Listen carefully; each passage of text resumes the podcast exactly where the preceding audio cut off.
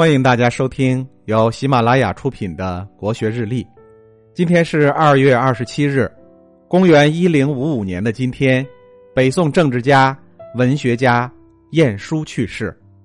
晏殊乐于选拔人才，韩琦、欧阳修等都得到他的栽培和引荐。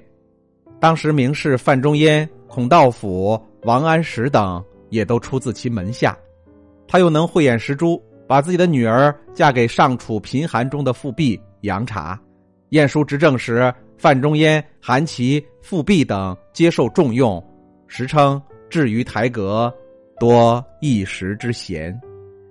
晏殊以词著称于文坛，尤其擅长小令，风格含蓄婉丽，与其第七子晏几道被称为大晏和小晏，又与欧阳修并称为晏欧。大家都很熟悉王国维的三境界之说。古之成大事业、大学问者，必经过三种之境界。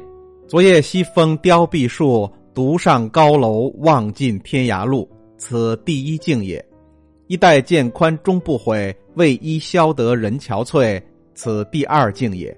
众里寻他千百度，蓦然回首，那人正在灯火阑珊处。此第三境也。此等语皆非大词人不能道，然据以此意解释助词，恐晏欧助攻所不许也。这第一境就出自晏殊的《蝶恋花》词：“剑菊愁烟兰泣落，罗幕轻寒，燕子双飞去。明月不安离恨苦，斜光到晓穿朱户。昨夜西风凋碧树，独上高楼，望尽天涯路。欲寄彩笺无尺素。”山长水阔知何处？如何理解这第一境呢？晏殊早年的一段故事，或许可以成为很好的注解。晏殊刚入朝时，天下太平无事，容许百官到各风景名胜之处游玩欢会，以至于市井酒馆都大设帷帐，为士大夫们提供宴饮游乐的方便。而晏殊当时很穷，没钱出门游玩，就在家与兄弟们。埋头读书写字，一天，皇宫中要给太子选老师，宋真宗忽然钦点晏殊去上任，当时的执政大臣都不知为何。隔天上朝请命，真宗说：“最近听说大臣们都去嬉戏游玩，一天到晚沉醉其中，只有晏殊与兄弟在闭门读书。这么忠厚好学的人，正适合教导太子读书。”晏殊上任以后，有了面圣的机会。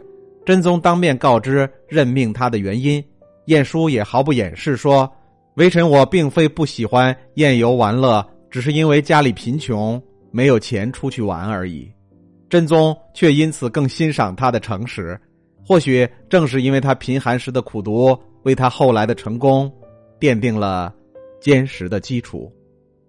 今天的国学日历就分享到这里，最后和大家推荐我的新专辑。心态王者苏东坡，让我们透过东坡先生起伏的人生，走进无比风雅的世界。